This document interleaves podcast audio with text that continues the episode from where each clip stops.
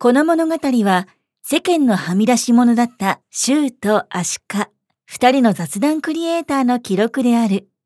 わずか十数分の雑談からそれぞれ知恵を絞り、アイデアを生み出して行動を起こすべくチャレンジし続けるトーク番組である。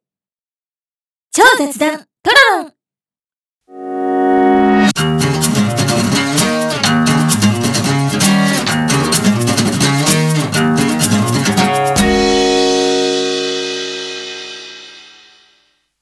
最近買い物ってうん。電子マネーですることがなんかまあ多くなってきたんだけど、うんうんうんって話を前も前にうんうんうん周さんともしたと思うんだけど、うん。うんなんか噂によるとうん。なんか周さん最近現金派に戻りつつあるという噂を。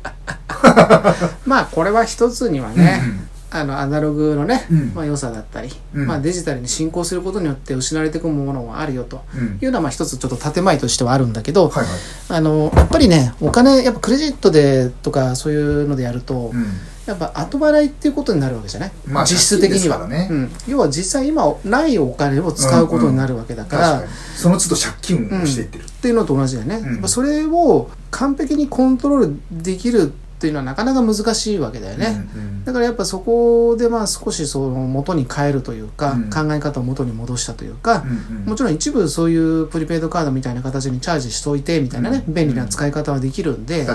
ペイ払いみたいなものはうんやってもいいんだけど、デビットカードとかね。うん、ただ基本的には目の前にあるお金を使っていくっていう方向にシフトした方がいいんじゃないかと。なるほどね。その、まあうん。自分のまあ、持ってる、まあ、うん予算とうんうん。どんぐらい減ったかっていうのも分かりやすいし、うんうんまあ実際お金を使ってる感覚はやっぱ、まあ、紙幣とか効果を出した方が、うん。あのクレジットカードとかを出したり、うん。ピッてやったり、えー QR コードをかざしたりだと、うん。確かに買ってるっていう意識がちょっと減るかもしれない。だし、うん。結局今、まあ、テクノロジーをね進めて、まあ、例のうん。私のナンバーカードっていうのがあるでしょ、うん。私のナンバーまあ、ちょっと一応 YouTube で流すんでねあんまりああれだけど、はいはい。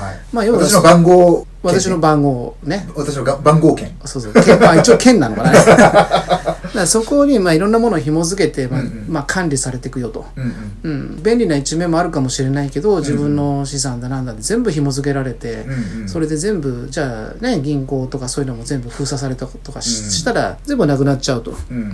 まあ、いうのも含めて現金を手元に置いとくっていうのは今後の時代は大事なことであって、俺はやっぱその先を見据えた時にいろんな危機があるだろうなっていうふうに思うから、うん。まあ、そういう意味もあるしはいはい、やっぱ現金で使っていくっていう習慣にしておいた方がうん。いいんじゃないかなって。なるほどね、うん。まあある意味言い方はちょっと微妙だけど逆行をしてみようと、うんうん、うん。なるほどね。そうだね。だからまあ便利な部分便利な部分で使うと、うん。だからあらかじめかたくなに使わないってわけじゃなくて。そうそうそうそう、だからまあ例えばプリペイドカード的な形で、まうん。あさチャージしとけば、うん。それはまあ同じような意味合いじゃないですか。確かに。でそれで別にペイペイでこう QR でピッと呼び込めばそれは素早く決済もできるから、うん。そういう使い方はありだと思そううけど。ね、現金がうん。ただ単純にカードにかかっただけで、うん。その場でお支払いをしてるわけだから、うん。うん借金ではない、そうそうそうそう,、なるほどね。そうだから本当にクレジットカードとかそういう後払いっていうのは、まあ、い本当にいざという時のための一応備えとくぐらいのうん、あとねなんかポイント活、うん。ねポイ活もできるからね、うん。デビットカードにすればねまあまあまあまあそうそうデビットカードね、うん。そうデビットカードっていうものがあるから。うんうん、うん。なるほどね、うん。ちょっとお金の話をしたということで、うん。まあ、今回ね、まあ、テーマとしては、まあ、本当に究極に、本当に手元にお金ないよと、っうんうん。ていうね、まあ、はいはい。時に、まあ、じゃあ、どういうことをするの？なるほどいなね。確か僕もそういう時期がうんあったからな、一応本当に貧乏を、まあ、経験してるから、うんうん。まあ、例えば今、まあ、貧困になってきてるからね、うん。まあ、皆さんお金ない時にまあ、僕らこういうことをやったことあるよみたいな、うんうんうん。まあ、それがね今の時代も全部生きるかどうかは別としてね。まあ、こういうことやってしのいできましたよみたいなね、はいはい、うん。ちょっとしたエピソード的に、うんうんうんうん。なるほど。そうそうそうそう。まあ、例えば、えーとまあ、これもだいぶ前の話だけどね、うん。まあ、給料日、まあ、結構まあ、江戸っ子気質みたいな感じでさ、酔い越しの金酔い越しの銭は持たないぜみたいなさ。はいはいなんだけど、ちょっと2、3日ぐらい狂っちゃって、あの、3日前ぐらいに あのお金なくなっちゃったみたいなな。あれ、お金ねえねやって。あとなんか、25円ぐらいしかないみたいなさ。一応お金はあるけどみたいなねそう、給料日で25円しかない。どうしよう。まあ一応米多少あるけど、米だけ食ってもなと思ってさ、うんおかず塩もなきゃ醤油もねえし卵もねえし納豆もねえしどうしようと思って、ん。でコンビニ当時コンビニ行ってあの5円とか10円のさ、うん。お菓子の一環みたいなさ、うん。なんかこうか燻製みたいなものとかさあるじゃんちっちゃい駄菓子みたいなやつね。あれを買ってきて食べたりとかね。あまあ一応全く無味だとみたいな。さーうんうん。のでそれ食べたりとか、うん。まああとまあ一応ちょっと余力が若干あればね、まあ納豆ご飯、卵ご飯、味噌汁ぶっかけご飯みたいな。のはよく、そうそうそうそう。のはよくやってたよね。はいはい。で、あとなんかほら、会社とかでそういう食堂みたいのがあってさ、何、パックみたいのは、うんうん。まあもらえる場合は、まあそれ持って帰るみたはいはいない。こともあるとは思うんだけど、あうん。なんか今こう話してて思い出したのが、うん。その究極にお金がなかったわけじゃないけど、僕らね、某訓練所で知り合ったでしょ？うんうんうんうん。で、まあ訓練所っていうかその訓練所からの斡旋先で知り合ったでしょ？はいはいはいで、。その時にさ、俺たち、昼飯みんな、家からおにぎりとか握って持ってきて、飯も食えねえって話でさ、みんな家から、で、あの、そこそこゆあの余裕のある人におかずもらったりとかしてさ、今 それ思い出してさ、めちゃくちゃ面白くなっちゃって、やってたなと思って。かそっか。あん時は俺はちょっと貯蓄があったんで、そうそうそう。比較的ゆとりがあって。だから僕とか、某もう一個ね T 君とか。T 君ねそ T 君はう。いつもご飯、だけ持ってきてさ。そうそうそうそう。シュウさんとか他のさ、兄兄貴分からもらっていったんですよ。確かに懐確かに。かしいと思ってさ。俺もたまにみんなからもらってたから、T 君と一緒に。確かに確かに。ご飯だけ詰めてさ。そう、俺たちは、まあもう一人のね、若い子、そうそうそう若い君と、うん若いケイ君とね、たまに外食行ったりとかしてたんだけど、そうそうそうそうそう。うん懐かしいなと思ってさ。そういや T 君とアシカちゃんは本当にお金なくてね。そうそうそう。んご飯詰めてね。お確かに。くださいっつって、ね。持ってきてたねそうそうね。今思い出してめっちゃ面白くなっちゃって。よくあんなとこに持ってきたなんて、そう、そうは言いつつ結構飲み行ってんだからね。そうそうそうそう。飲み行く金あんじゃねえかよ。昼飯食う金ねえのかよっていうね。あれ、よくあの時助かったよね。一品250円の居酒屋ね。そうそうそう。よく言ってたよねう。んそば、そば食いに行きましょうって誘ったら飲み,、うん飲み会飲み会だったね。あとね、まあ、あの、要は例のあの、セル、セルフバッグね。はいはいはいはいはい。だから皆さんもね、あの、A8 っていうね、サイトがあって、まあちょっとめんどくさいんだけど、あの、保険の相談とかさ、うんうん。まあそういうのでこう、面談とかをすると、うんあの、そこを通してね、うんあの、申し込むと何千円とか。報酬がねうん、8000とか、まあ、いいいのだったらまあ1万円ぐらいになるのかもしれないけど、うんうん。まあ2時間ぐらい話聞いてきて、営業の案内を受けなきゃいけないんだけど、まあそれでその報酬をもらったりとかしてね、うんうんうん。しのいだりとか、はいはい。あと座談会っていうのがあってねこれはあのマーケティングの会社が依頼してるんだと思うんだけど。まあ、例えば新商品を開発中の企業だったり、まあそうだね。商新商品をこう比較してとかさ、うんうん。まあ、アルコールとかもあったりするんだけど、うん。それをこう飲み比べて自分たち思ったことをこうアンケート書いたりとか、はいはい座談会でまあ言いたい放題言っていくと。へまあ別にそういうグループに入ってまあディスカッションすること自体は別に苦手ではないので、ーまあそういうのでやって結構2時間の座談会でいいとこだとまあ1万いくらとかね、なるほどね。うん、もらえたりするんで、はいはそういうのをこうやってたりとかね。うん。場所によってはその場でもらえたりしたらね、ラあッキーでね。うん、いや基本的にその場でもらえるのよ。そうなんだ。その場でもらえてその封筒かなんかに入れてさ報酬っていう形でもらえるへだからアンケートとかでもまあ本当に30分とかそんなもんよ。え。うんうんうん。そのぐらいでまあちょっとこう会場回ってってこういちょっと食事とかし腹ごなししながらさ ちょっとピザとかを食べたりとかしながらさ。もうそれこそもういい仕事だな、そうそうそう。いい仕事だなーってやつね。これであうあうめえなと思いながらもさ、まあそれでこの味はこっちの方が良かったとかさ、うん。まあそんなことを書きながら、えー、知らなかった、うん。なんかね一回知見みたいのは行ったことある。あなんか飲むやつじゃなくて、あうんうんうん。化粧水系、はいはいはい。でもあれはねなんか結局その時だけじゃ終わんないからああなんか1ヶ月後にもう一回来てくださいみたいな。これがね一番良かったのは、うん。あのまあ、まあ知見といえば知見なんだけど、うん。なんかオルトメディコっていう名前のそういうところがやってるんだけど、その時はね花粉症の症状のある人に、が対象で、うん。まあ俺も花粉症バリバリの時期だったんで、うん。毎週ヨーグルトかなんかをその、そこが出す指定のねヨーグルトを毎週送られてくると。でそれを飲んでまあ毎日こう花粉の症状がどうだったとかさそういうのをこう、まあ記録していくような感じなんだけど、でそれが3ヶ月か4ヶ月ぐらいのスパンでやって、うん。累計で4万いくらがもらえるえね、ー、そんなにもらえるの、うん。すごっ。でかつつ2ヶ月つだか1ヶ月に1回ぐらいはその健康診断みたいな形で、その、まあ、血液検査をしたりとかさうん。そういうのはするんだけど、うん。もうそれで健康診断やったようなもんじゃないですか、まあ、今となってはね健康診断いろいろ問題あるとは言われてるけど、うん。まあ、一応血液検査とかそういうのもまあタダでやってくれるわけだから、まあその会社はデータがね取れるからっていう感じなんでしょうね。まあ、まあ一応そういうそういうのは飲食、うん。その薬ではないけど、ん。そういうのを飲むことによってなんかか、うん。体に異常があった時にその病院でね、ちゃんとチェックができるっていう体制は整えてるんだけど、なるほどね。うん。まあ、そういうのはあると。うんうんうん。まあさすがになんかねあの何日か宿泊して何十万とかっていうさ、俺ね本当はやりたかったんだけどねうん。当時はね。そういうのは結構まあちょっといろいろまあねデメリットもあるかもしれないっていうことで、け結局なんか当時いくらお金がないって言っても仕事はあったから、まあまあね。そのそういう知見に行っちゃうと仕事をまあそれもあるね。休まなきゃいけないからうん。ね。それはあるね、ううん。んっていうとこだったりとかあとまあ,、あのプーの時ね。プールの時はい。今仕事をしてる時の話をしてたけど急にプーにね。そうプーの時、はい。プーにはい。プーでほら。プーっていうのは でやっぱりート的な時ね。そうそう。やっぱあの、当時やっぱ、なんつうの、自分なりにその、例の訓練校のとこではさ、うんうんまあ優秀な方にいたはずなのに、うんうんやっぱ年齢的なとこで弾かれてさ、なかなか就活ができなかった時期があるじゃん。ね俺が一番遅かったわけど、当時まあとしてね。でも俺も結構大変だったよ。で僕らね結構ね苦戦した方。でましてやその訓練校行ってる頃は、まあ失業保険ももらってたけど、うん。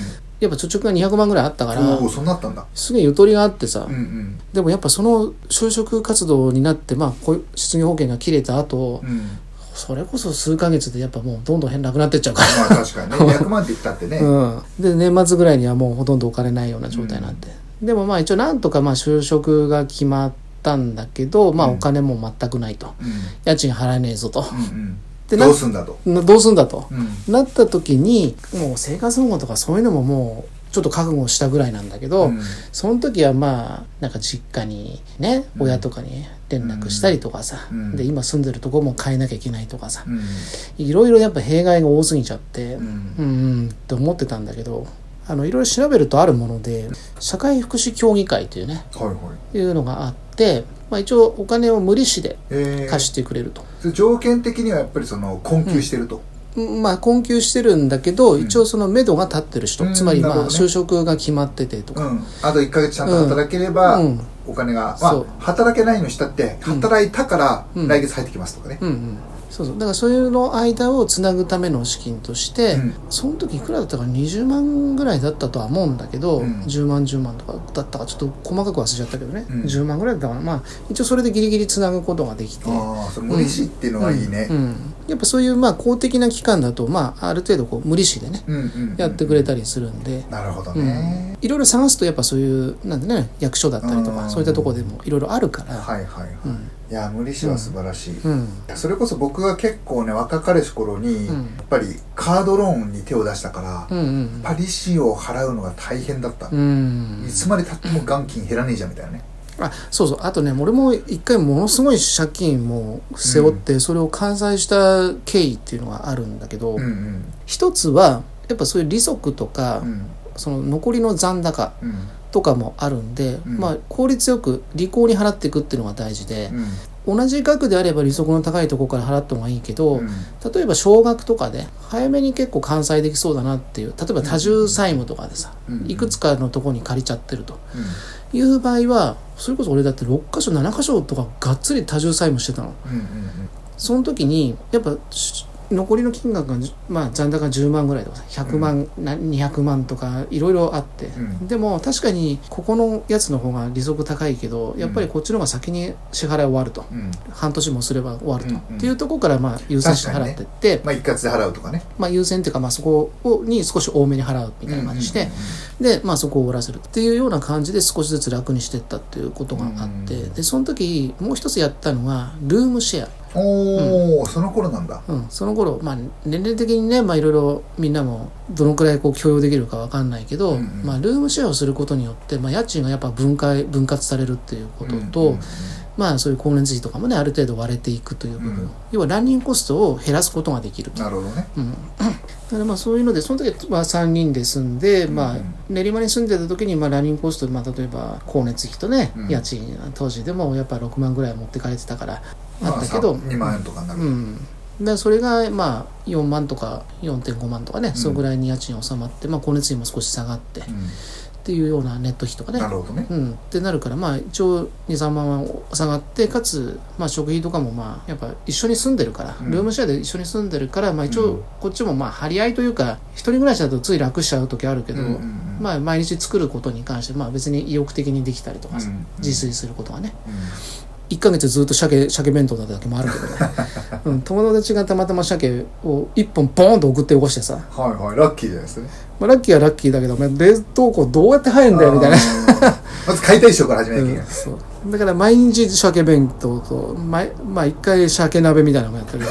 まあ無理やりそれで消費してったような感じだけど、うん。うん、ルームシェアっていうのも一つ余地としてはね。例えば一人暮らしとかでマンション住んでたと。うん。これやっぱ結構かかるんでねやっぱね、うん。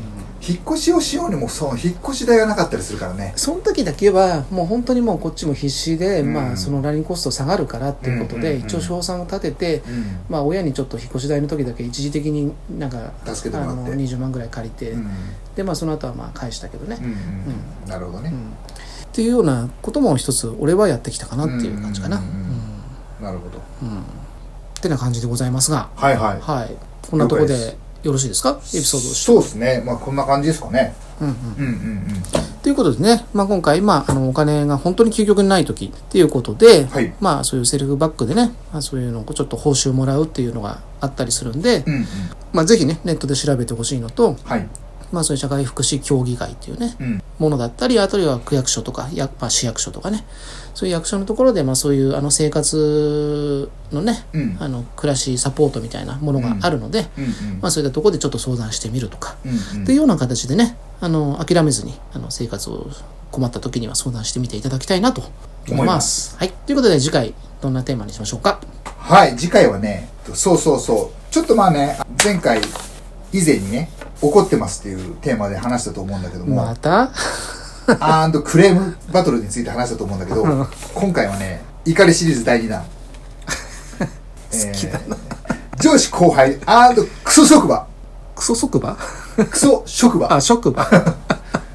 そうか。をテーマに行きたいと思います。このテーマがあるんだったら前回の時このここで話しゃよかったな。ああ、まあでもねシュウさんね、クソ職場キラーだからね、大丈夫かなと思いますけどもね。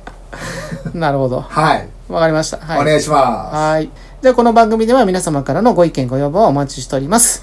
はい。えー、ポッドキャストのほか、YouTube でも配信しておりますので、ぜひチャンネル登録をお願いします。はいはい。ではまた次回の超雑談トロロンでお会いしましょう。さよなさよなら